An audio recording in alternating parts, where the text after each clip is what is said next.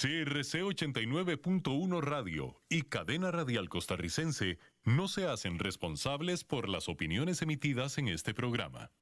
Transcomer, puesto de bolsa de comercio, presenta a las 5 con Alberto Padilla.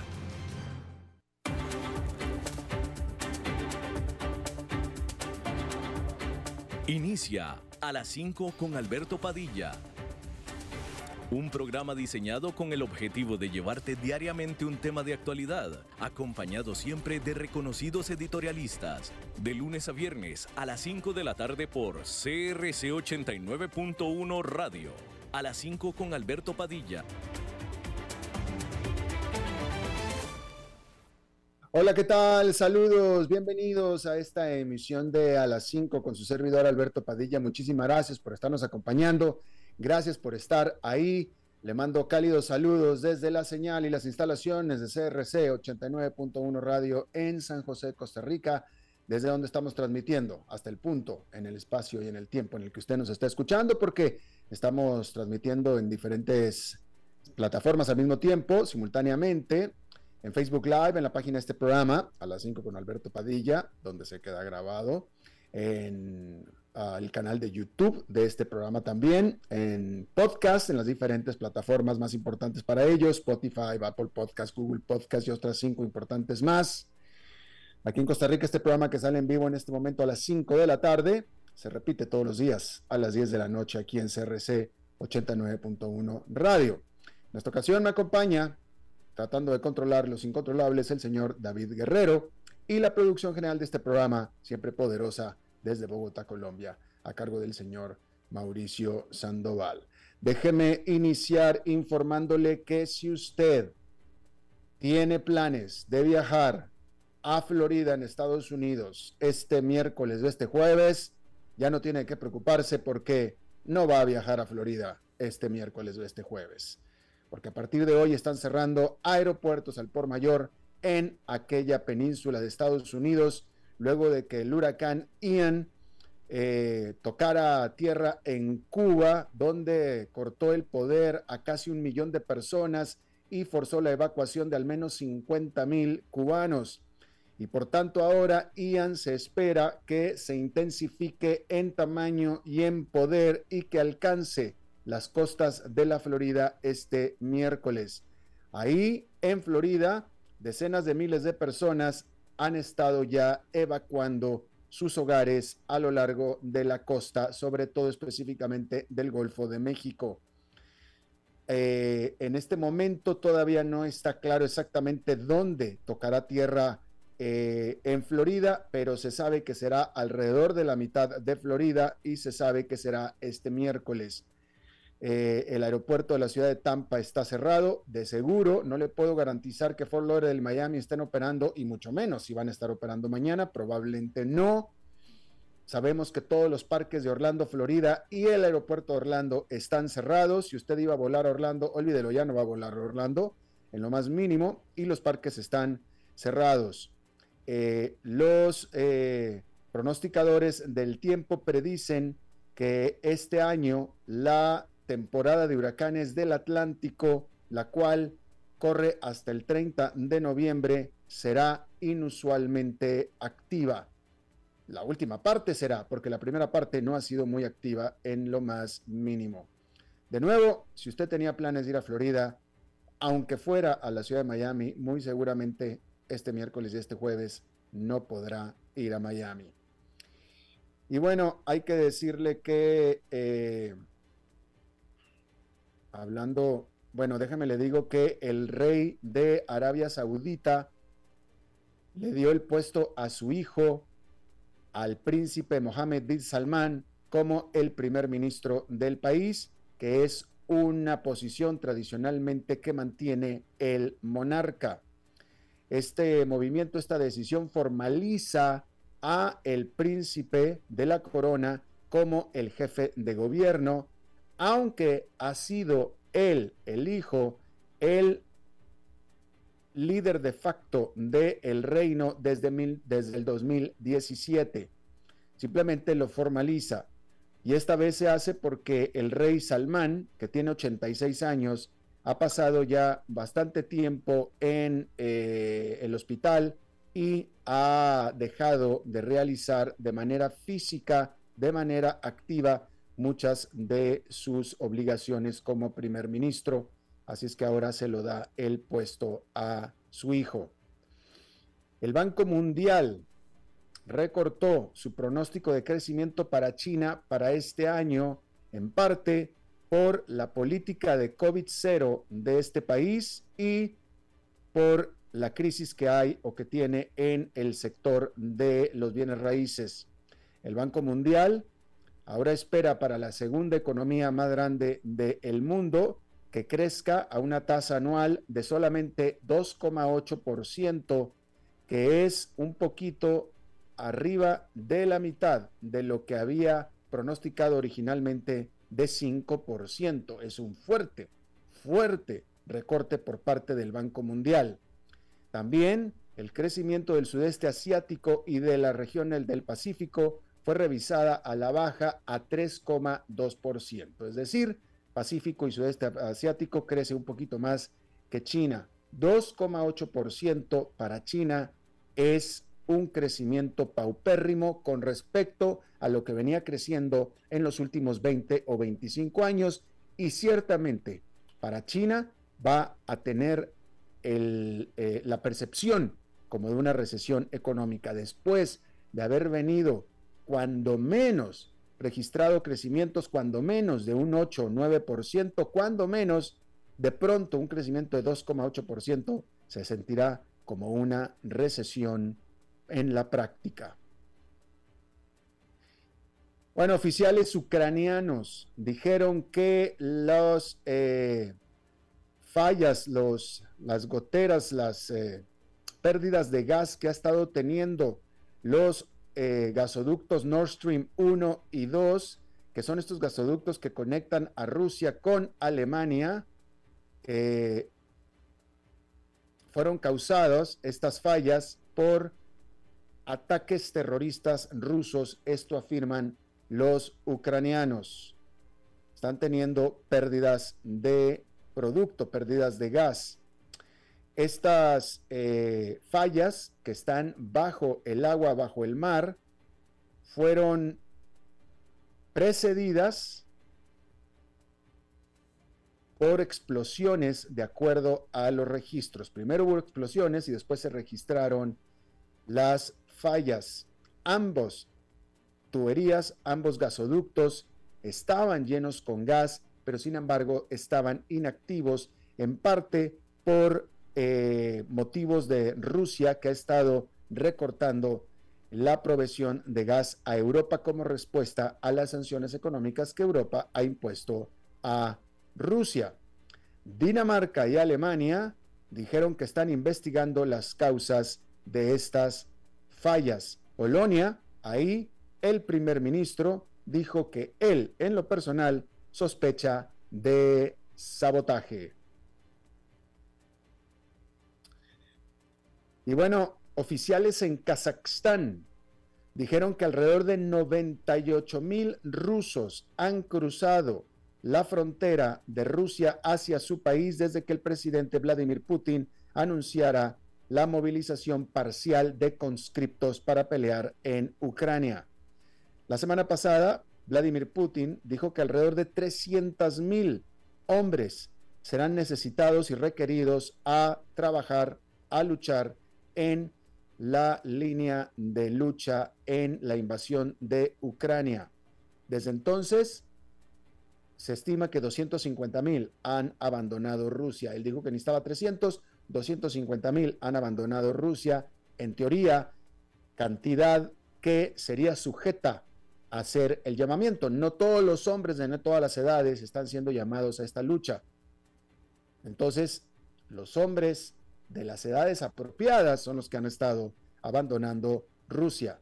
Mientras tanto, el presidente de Ucrania, Vladimir Zelensky, urgió a los líderes del mundo a que tomen acción preventiva contra Rusia en lugar de esperar a reaccionar a lo que Rusia vaya a hacer enseguida con respecto a la invasión, por supuesto. Bien. Déjeme le informo que... Eh, bien.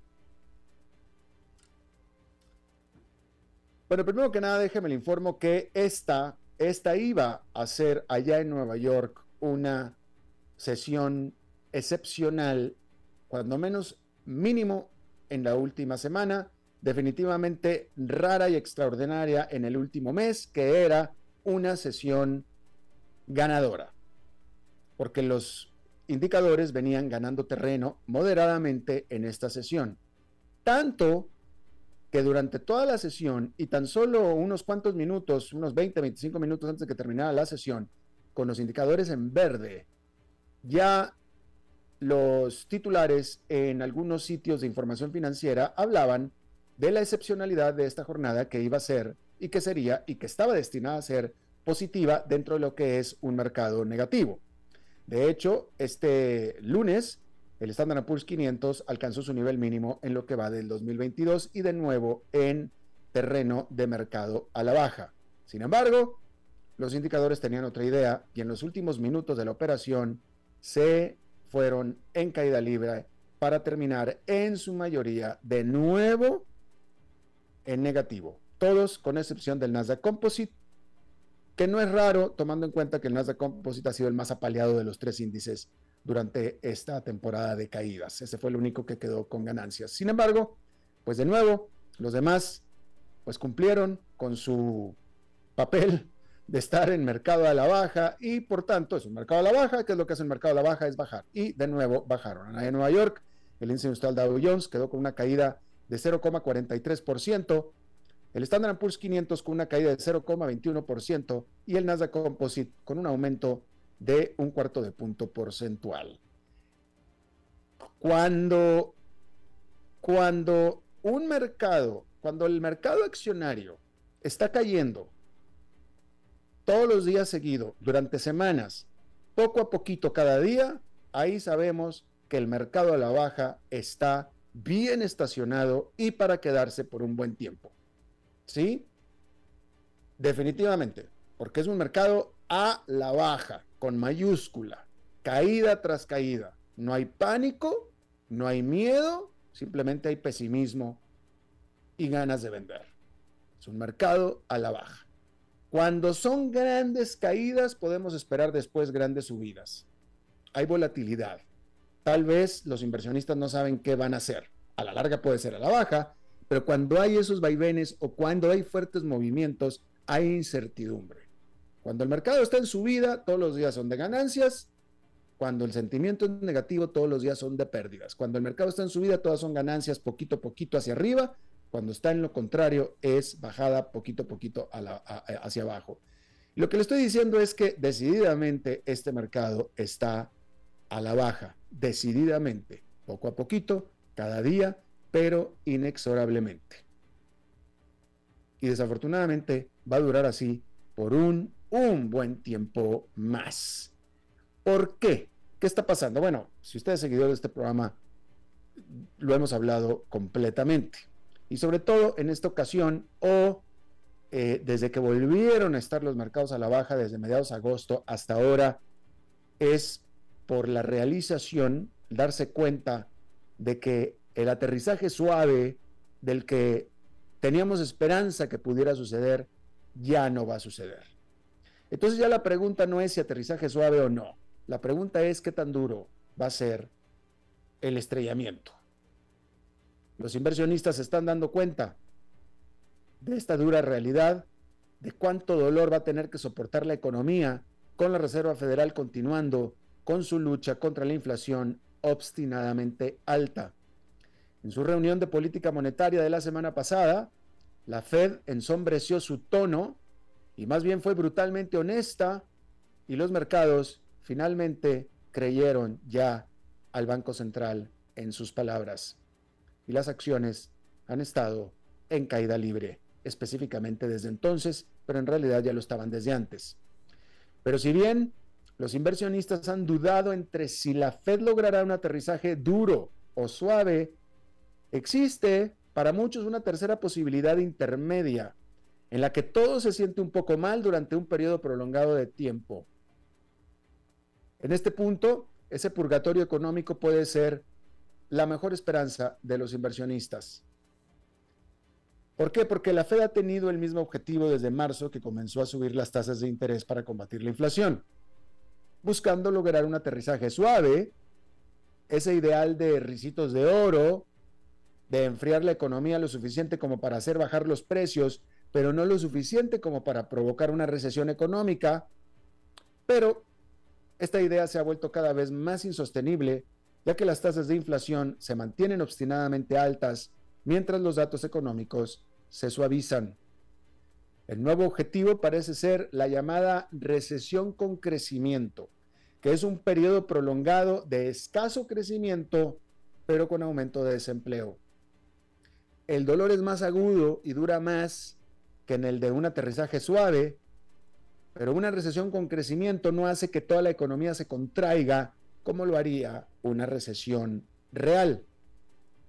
Parece una recesión, y se siente como una recesión, pero no es una recesión, al menos oficialmente. Las proyecciones económicas actualizadas del Banco Central la semana pasada mostraron que espera aterrizar en este escenario.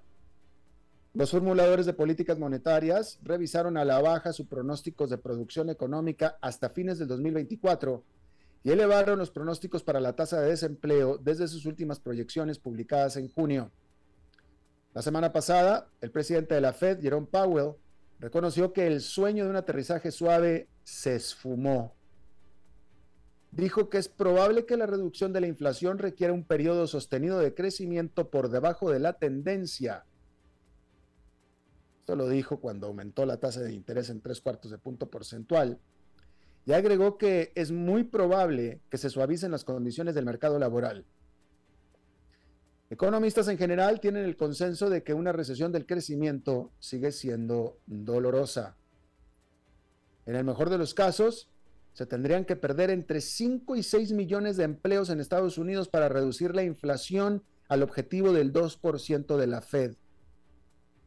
Y de cualquier manera, la declaración de la recesión podría ser solamente un ejercicio académico, ya que la gente ya está sufriendo económicamente y todavía no hay despidos masivos.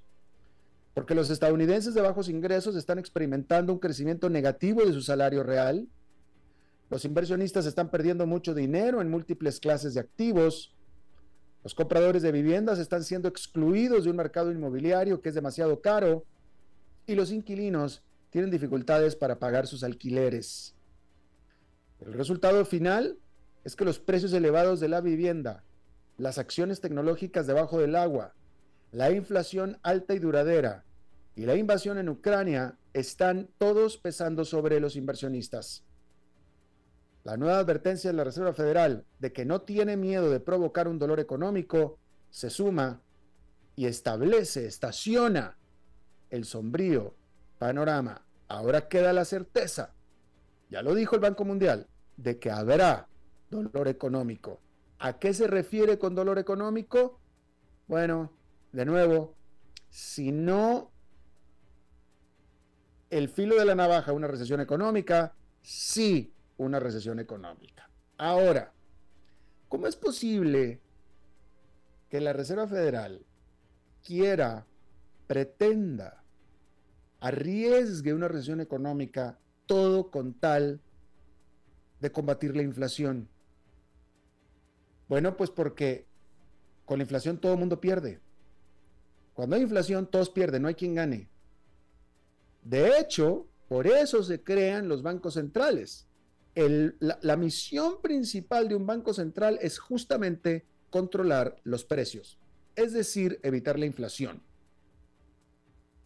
Y cuando digo controlar los precios es evitar que los precios suban mediante política monetaria, no por medio de decretos presidenciales, por supuesto, que eso en sí mismo provoca inflación. Entonces, los bancos centrales mundiales, que están aumentando las tasas de interés todos, ah, la única excepción es Turquía y mire cómo le está yendo a Turquía, pero todos están aumentando sus tasas de interés sin un final a la vista, hasta que se venza la inflación, es precisamente para eso. Porque en tiempos de con inflación, de nuevo, todos pierden. Nadie gana, a todo mundo afecta.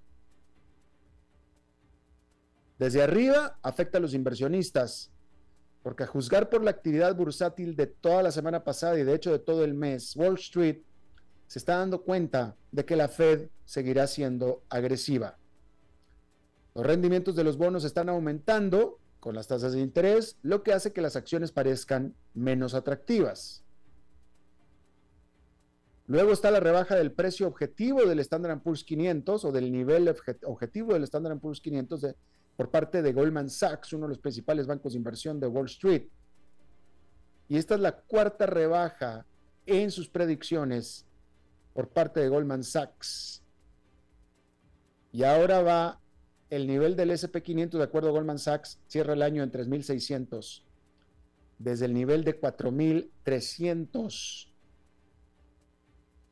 en el que estaba. Entonces, vamos a ver. Goldman Sachs está diciendo que cierra el año en 3.600. Originalmente estaba en 4.300. Dice que cierra el año en 3.600. En este momento, Goldman Sachs está en 3.647. Es decir, que 50 puntos más dice que baja el Nasdaq Composite. En lo personal, yo creo que está completamente equivocado. Francamente. Bueno, pero esto es Goldman Sachs. Goldman Sachs tiene investigadores profesionales, economistas, que, hacen modelajes económicos. También tiene un conflicto de interés grandísimo porque vende acciones. Sin embargo, Goldman Sachs dice que el SP500 cierra en los 3.600 este año. Está en los 3.647. De nuevo, en 50 puntitos más cumple con esta estimación. Yo digo que está totalmente equivocado. Yo digo que pierde mucho más. Yo aquí de una vez le digo, de acuerdo a mi experiencia, intuición nada más, de acuerdo a mi experiencia, cubriendo estos asuntos ya durante casi 30 años, que el mercado sigue en baja mínimo todo el resto del año. Mínimo todo el resto del año. Y de una vez le digo, desde ahorita, después podré cambiar de opinión, de acuerdo a cómo vean las cosas, pero en este momento yo le digo que el mercado sigue cayendo el resto del año y desde, este, desde ahora estimo que sería un buen momento para entrar en enero. En enero, yo entraría en enero. Febrero puede ser, pero yo creo que enero. Sería un buen momento para entrar al mercado. Específicamente al Nasdaq Composite.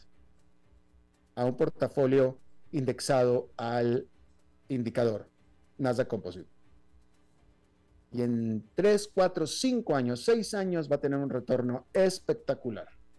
En enero. Eso se lo digo ahora. Después puedo cambiar de opinión. Hay que ver cómo se manejan las cosas. Pero en 3.600 no cierra el Standard Poor's 500 como dice Goldman Sachs. Yo estoy en contra de Goldman Sachs. De cualquier manera, decir que Goldman Sachs empezó con 4.300, va en 3.600, es una caída de 16%, es un recorte de 16%. Y creo que va a caer más todavía mercado a la baja es 20%. Y apenas lo acaba de tocar. Lo acaba de tocar el lunes, apenas. Va a caer mucho más, mucho más. Y bueno, por supuesto que ante este panorama, para los inversionistas en acciones, la tristeza es palpable. El camino hacia un aterrizaje suave parece cada día más imposible. Ahora, es un problema para los compradores de vivienda porque las tasas hipotecarias se han más que duplicado desde el mínimo histórico del año pasado de 2,87% a poco más del 6% la semana pasada. Eso agrega más de 700 dólares en pagos de intereses mensuales a la misma casa comprada hace un año. La semana pasada el presidente de la Fed, Jerome Powell, dijo que los inquilinos también sentirían el dolor. Dijo sobre la inflación de los precios de alquiler solo tienes que asumir que se mantendrán bastante alto por un tiempo. Afecta a los compradores de automóviles porque las tasas de interés promedio para un préstamo de automóvil nuevo a 60 meses fue del 3,85% a principios de año y ahora ronda el 5%. Estamos hablando de Estados Unidos. 5% en Centroamérica, Sudamérica es un chiste. Estamos hablando en Estados Unidos. 5% es mucho. El mercado para comprar un automóvil nuevo o usado todavía está fuera de control debido a problemas en la cadena de suministro relacionados con la pandemia. Las tasas de interés más altas hacen que financiar un automóvil cuando puede encontrar uno sea aún más costoso. Y por supuesto también en la base de la pirámide afecta a los trabajadores, porque Powell y la Fed han dejado claro que tolerarán e incluso pueden estar deseando una tasa de desempleo más alta para enfriar la inflación. La economía estadounidense ha vuelto a sumar 3,6 millones de empleos este año y ha recuperado todos los empleos perdidos por la pandemia, pero la cruzada inflacionaria de la Fed podría reclutar, o mejor dicho, resultar en una pérdida de al menos 1,2 millones de trabajadores. Bueno, hay que decirle que Meta, Meta Platforms, dijo el martes que rompió la primera operación de influencia conocida con base en China con contenido político dirigida a usuarios de los Estados Unidos antes de las elecciones de medio término en noviembre. La red mantenía cuentas falsas en las plataformas de redes sociales de Meta, que son Facebook e Instagram, así como en el servicio de la competencia Twitter. Meta aclaró que la operación era pequeña y no atraía muchos seguidores, pero señaló que este descubrimiento es significativo porque sugiere un cambio hacia una interferencia más directa en la política interna de los Estados Unidos en comparación con los esfuerzos de propaganda chinos conocidos anteriormente en las que hablaban principalmente de Estados Unidos al mundo y principalmente en el sur de Asia, pero no a los estadounidenses, sobre sí mismos. Esencialmente el mensaje entonces era Estados Unidos malo, China buena. Mientras que ahora la nueva operación envió mensajes dirigidos a los estadounidenses en ambos lados en temas divisivos como el aborto y el derecho a portar armas. Las cuentas falsas se hicieron pasar por estadounidenses liberales y conservadores en diferentes estados, publicando memes y acechando en los comentarios de las publicaciones de figuras públicas desde noviembre del 2021, de acuerdo a este informe de Meta. Una captura de pantalla de ejemplo mostró una cuenta comentando una publicación de Facebook del senador republicano Marco Rubio pidiéndole que detuviera la violencia armada y usando el hashtag Rubio Children Killer, que en español sería Rubio Asesino de Niños. La misma red también creó cuentas falsas que se hacían pasar por personas en la República Checa que criticaban al gobierno checo por su enfoque hacia China, de acuerdo a lo presentado por Meta. Por separado, el informe dice que Meta interceptó la operación rusa más grande y compleja desde que comenzó la guerra en Ucrania, describiéndola como una red de expansión de más de 60 sitios web cuentas de redes sociales y peticiones en sitios como Abbas. Bien. Bueno, vamos a hacer una pausa y regresamos con nuestra entrevista de hoy.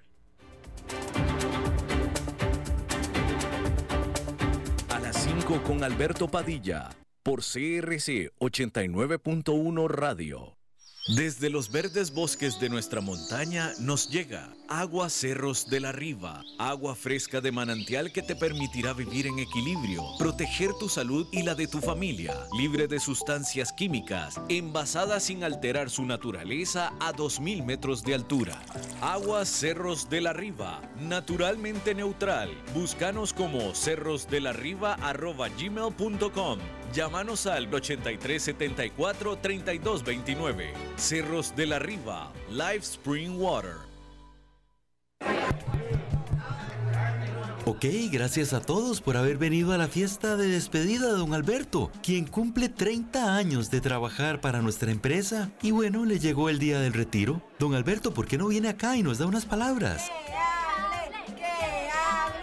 Muchas gracias a todos. Solo puedo decirles que si alguien sabe de algún trabajito, que por favor me avisen. Es en serio. No me preparé para este momento y tengo que ver cómo consigo otro trabajo. No cometan el mismo error que yo.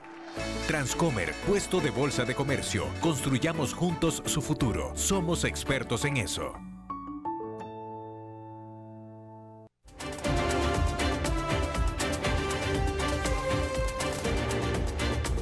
Seguimos escuchando a las 5 con Alberto Padilla.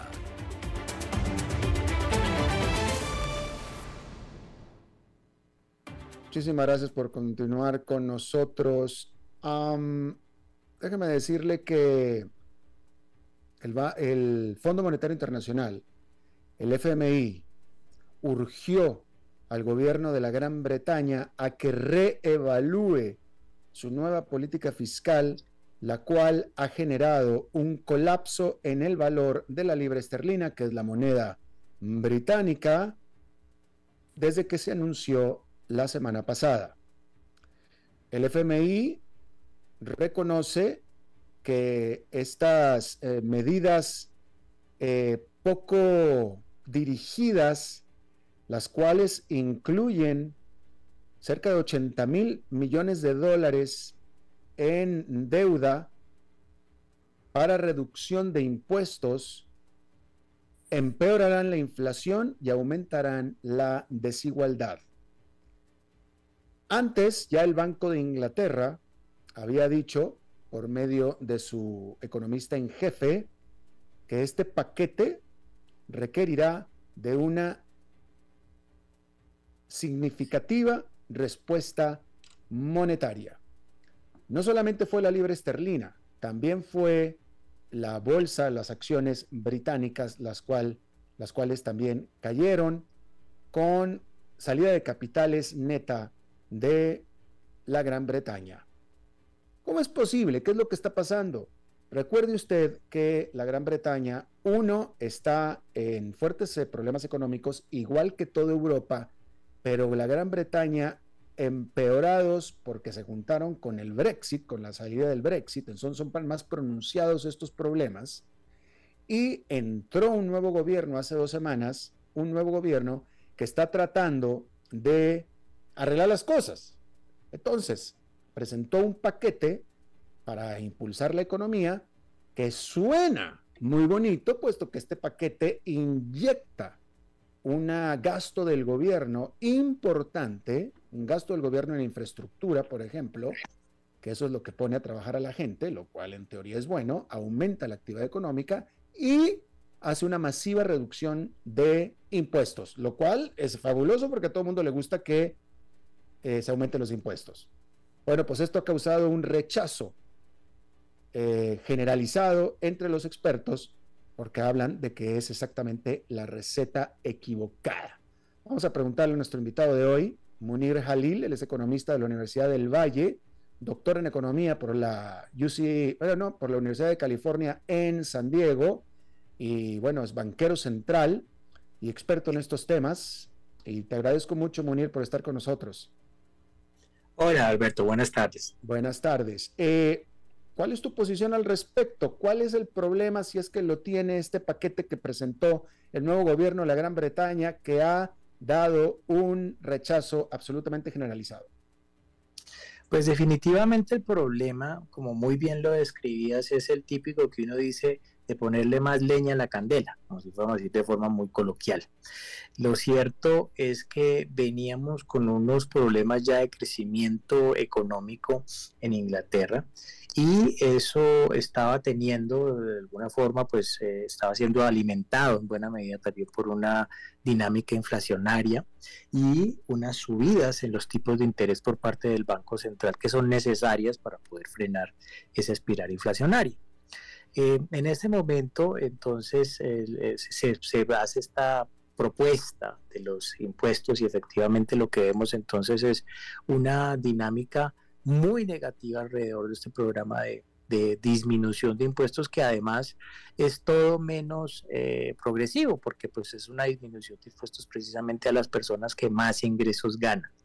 Ah, en unos costos que son bastante elevados y que hicieron pensar automáticamente a todo el mundo que si se van a disminuir esos ingresos obviamente el país iba a tener que salir a emitir más deuda más bonos para poder financiar esos gastos.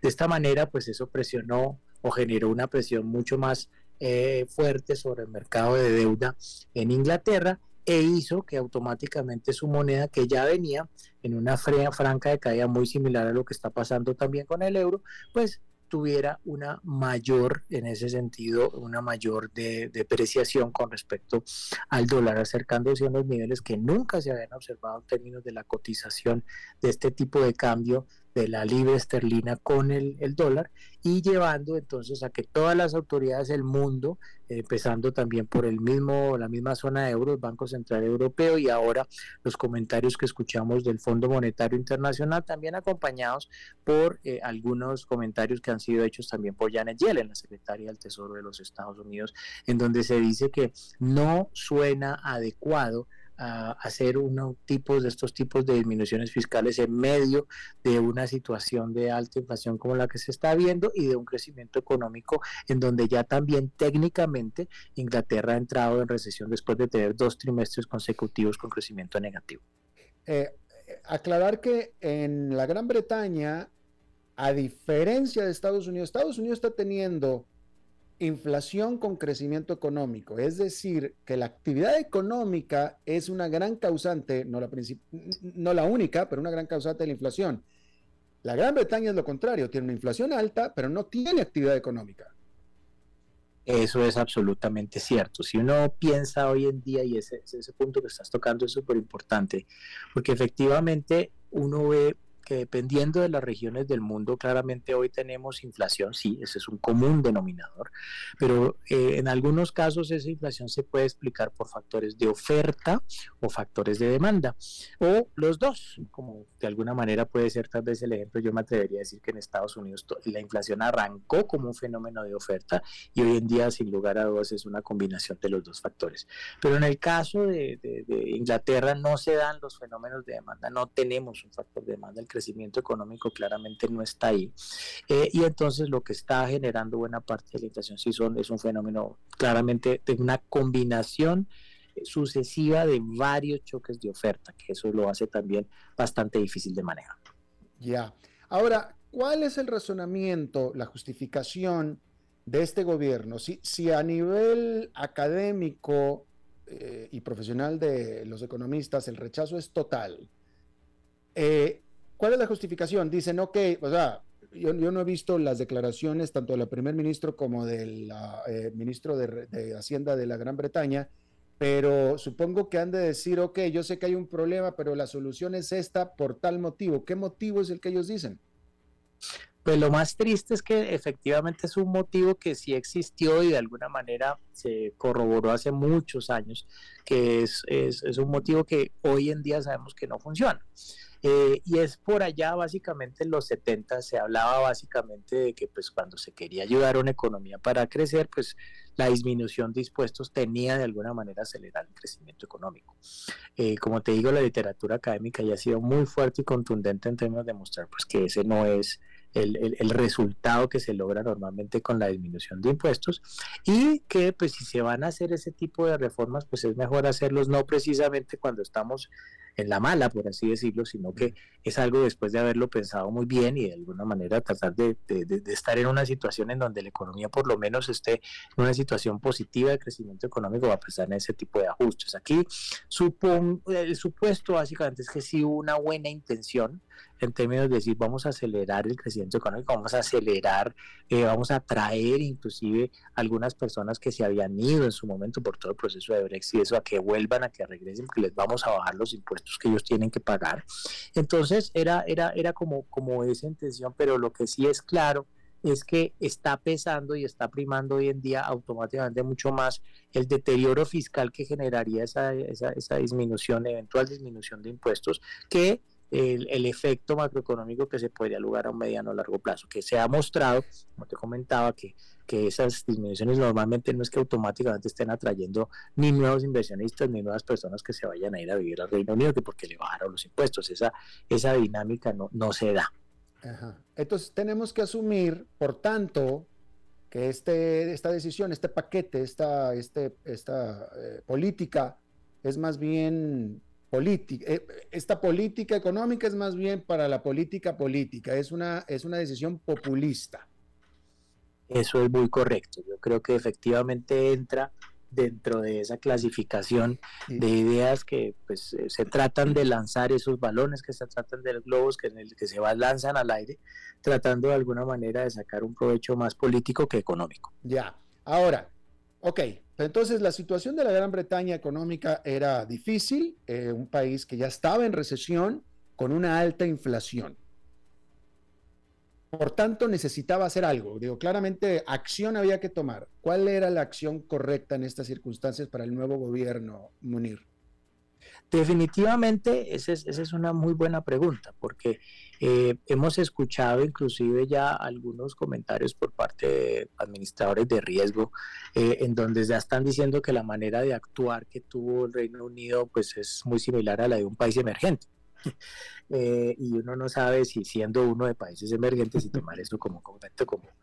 Pero lo, cierto es que en términos generales, eh, un país desarrollado pues tiene ya normalmente una, una decisión de política monetaria. El Banco de Inglaterra venía tomando unas decisiones. Su última decisión había sido subir la tasa de interés en 50 puntos básicos.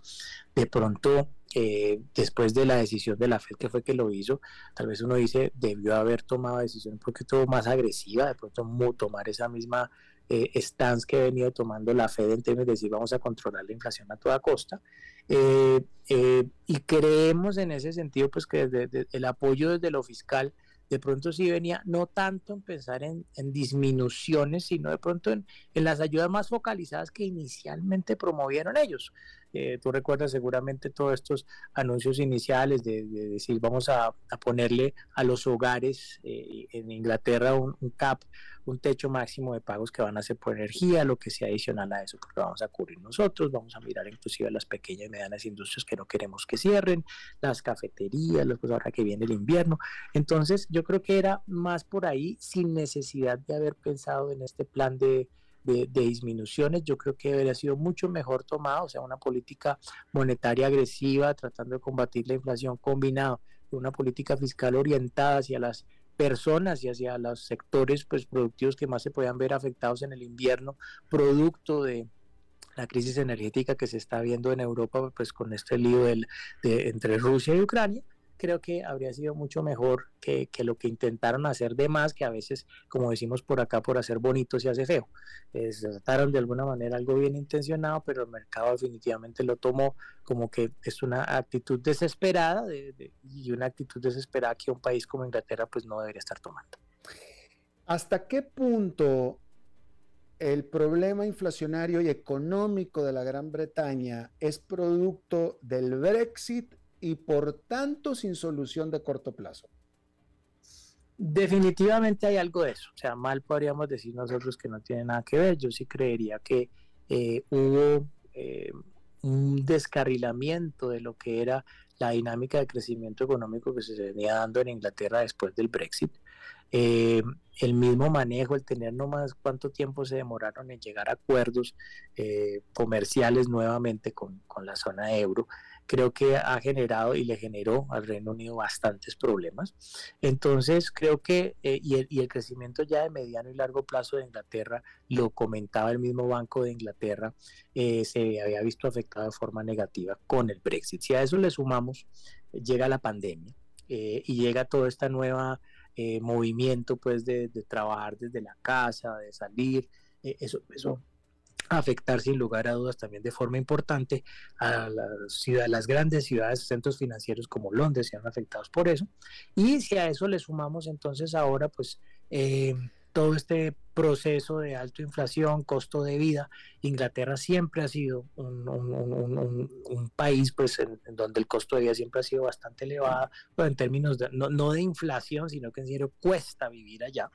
Eh, si a eso entonces básicamente le sumamos eso, pues es una receta que, definitivamente le quitó y que desinfló, eh, sobre todo en el caso particular de una economía altamente pues, basada en servicios, servicios financieros específicamente, eh, desinfló ese crecimiento y pues todos estos factores han contribuido a llevar a lo que estamos viendo en el caso de hoy de, Reino Unido. Por último, Munir, y una pregunta que te cae a ti bastante bien, porque tú eres, fuiste banquero central. El Banco de Inglaterra, o mejor dicho, el jefe economista o el economista en jefe del Banco de Inglaterra, dijo que como respuesta a este paquete, se requerirá una significativa respuesta monetaria. A mí me suena como amenaza o como que las cosas van a salir peor porque vamos a tener que hacer esto. ¿A qué se refiere y si es acaso que entonces las cosas van a salir peor? Sí, efectivamente, esa respuesta creo que es absolutamente necesaria, simplemente diciendo que el Banco Central no se va a dejar dentro de un escenario que se conoce como la dominancia fiscal.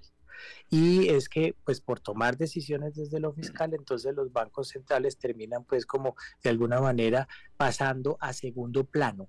Lo que estos comentarios van en la diciendo, no, nosotros no nos vamos a dejar, si ustedes están haciendo comentarios, están haciendo reformas y piensan de alguna manera hacer, tomar decisiones como las que con esta bajada de los impuestos, pues nosotros lo que vamos a hacer es reaccionar con subidas de tasa de interés mucho más fuerte. Entonces, eso que ustedes querían de tratar de incentivar un, crecimiento económico a punta de estas disminuciones, pues no solo no se va a lograr, sino que inclusive más daño, como muy bien lo dices tú, se le terminaría generando a economía, pues porque había más subidas de las tasas de interés, se termina deprimiendo mucho más la demanda. Y, y no es una amenaza porque ellos quieren, es que lo tienen que hacer. Es que es su trabajo, exactamente. Cuando se pone ese objetivo que es el que tiene Inglaterra de tener la inflación de largo plazo en 2%.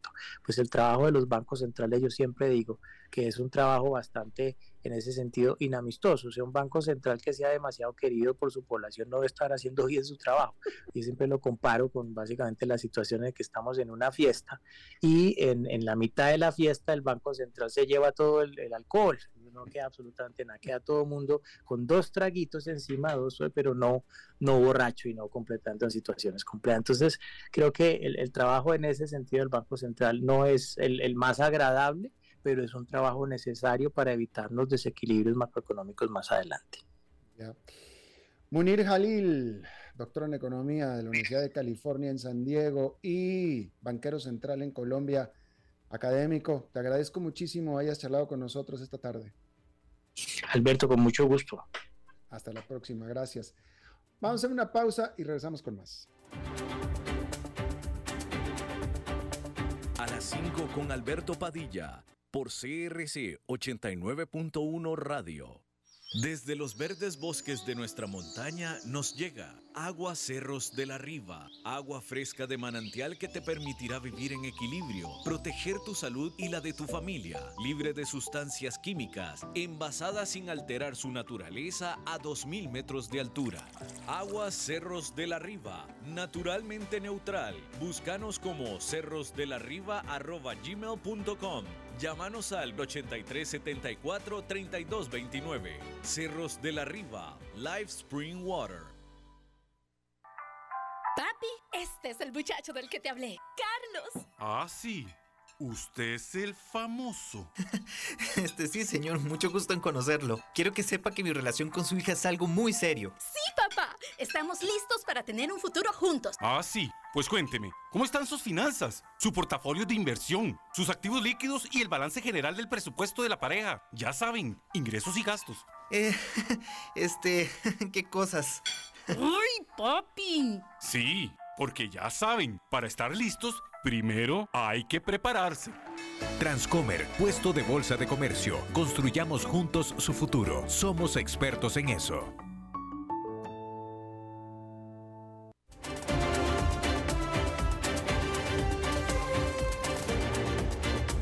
Seguimos escuchando a las 5 con Alberto Padilla. Bueno, como cada martes tenemos la colaboración de nuestro buen amigo y colega Fernando Francia. Fernando. ¿Qué tal, Alberto? Qué gusto verte y saludarte y bueno, desearte siempre lo mejor y mucha continuidad acá en este espacio, nada más. Para aprovechar, porque a veces no, no, no hacemos eso de agradecer, de, de, de, de impulsar, de querer que, que la gente, que, que, que les vaya bien. Definitivamente, y te agradezco mucho que te vestiste formalmente para esta ocasión, para estar con nosotros. Muchas gracias.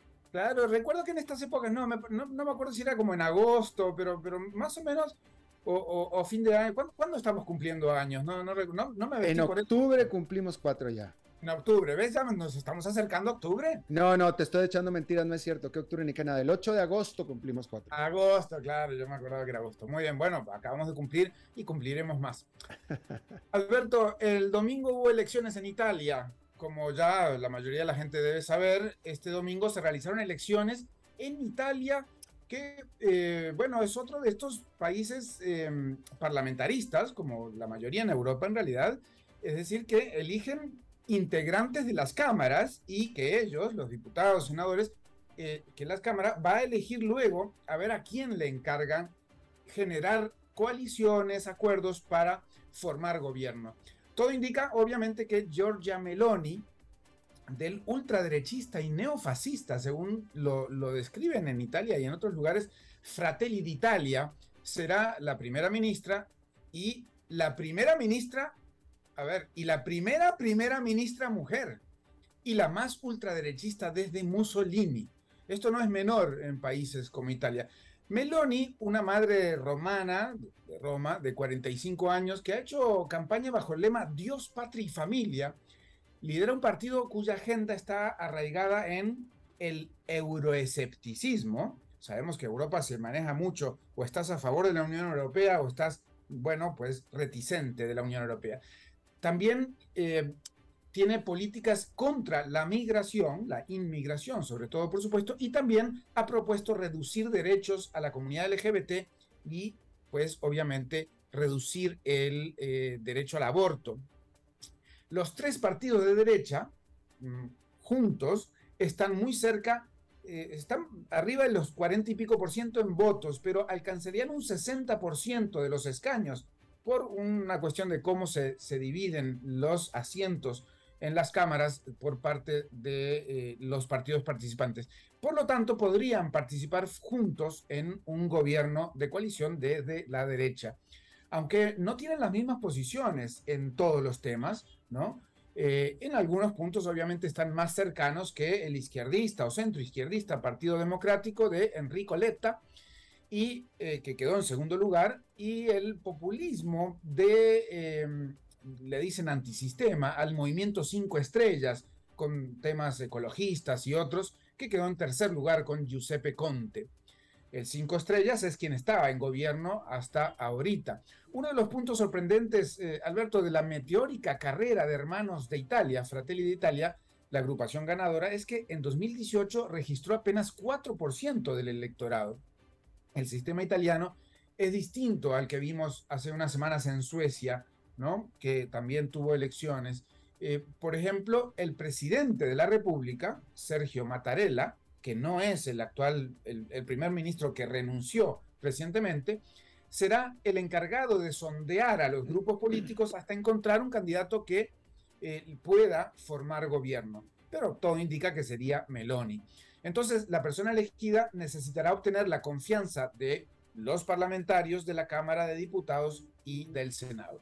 Las elecciones en Italia de este domingo fueron anticipadas, no, estaban previstas tan rápido porque las luchas internas entre los partidos que apoyaban al gobierno saliente provocaron el colapso de este, de, este gobierno y la salida de Mario Draghi en julio de este año. Italia tiene un promedio de duración de los primeros ministros de poco más de un año, con más de 60 titulares, 60 primeros ministros en poco más de 70 años. Otra sorpresa en este proceso fue el retorno del famoso empresario, ex primer ministro y muy polémico Silvio Berlusconi al Parlamento como dirigente de Forza Italia, con apenas un 4% de los votos, pero presente, eh, pese a haber sido varias veces primer ministro en los 90 y los, primeros años del siglo. El giro a la derecha de Italia se da luego de cinco procesos en que el centro izquierdista eh, dominaba el panorama electoral y en simultánea también con el ascenso de los demócratas suecos, si recuerdan bien, que es el ultrafascista, ultraderechista también eh, en segundo lugar en Suecia. Y también el ascenso de la ultraderecha en España, Francia, en fin, Europa viene eh, teniendo esa tendencia. Y nuevamente el tema migratorio parece estar en el centro del auge de, de, esa, de ese levantamiento de la ultraderecha, ¿no? Además del clásico vaivén entre izquierda y derecha, ¿no? Según los resultados electorales, pues el tema de la migración está siendo muy protagónico. Habrá que ver cómo, cómo compatibilizan los socios de Meloni, es decir, Berlusconi y Salvini, de los partidos de derecha, que habían mostrado un acercamiento a Putin, diciendo que buscarían revisar las sanciones contra Rusia que Meloni no había eh, aceptado. Entonces, habrán acuerdos, pero habrán diferencias también, Alberto. Claro, claro, estaba viendo ese reporte justamente anoche, eh, comentar que eh, nada más de Silvio Berlusconi, que tiene 85 años de edad y que camina y se levanta de la silla con un hombre de 85 años de edad, pero con 60 mil dólares de restiramientos en la cara, se ve bastante particular, más aparte del maquillaje que trae, pero bueno, es, a, nivel este, a nivel eh, gossip, ¿no? Pero, asusta, pero no por sus posiciones ideológicas, decís.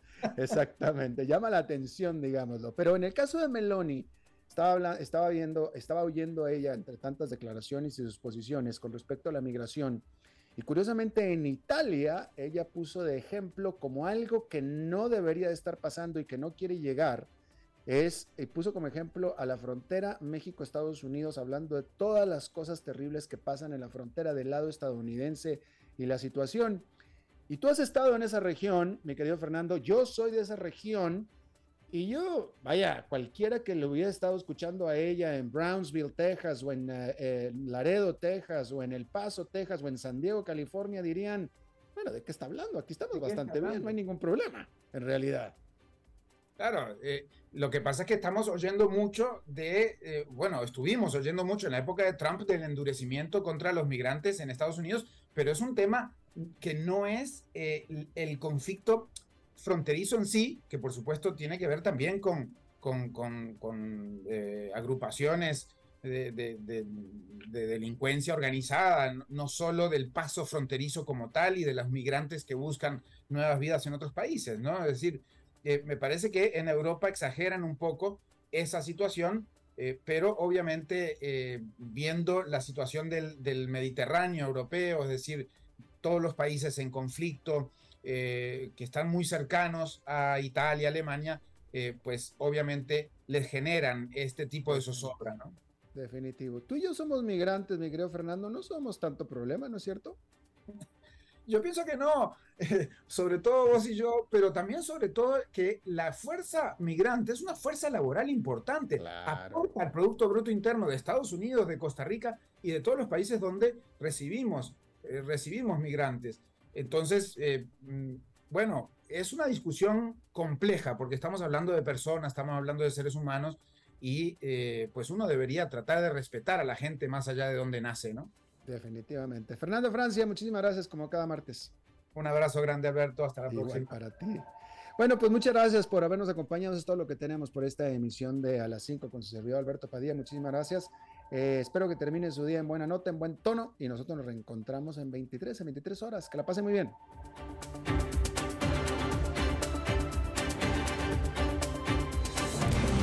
las 5 con Alberto Padilla fue traído a ustedes por Transcomer, puesto de bolsa de comercio. Construyamos juntos su futuro. Somos expertos en eso.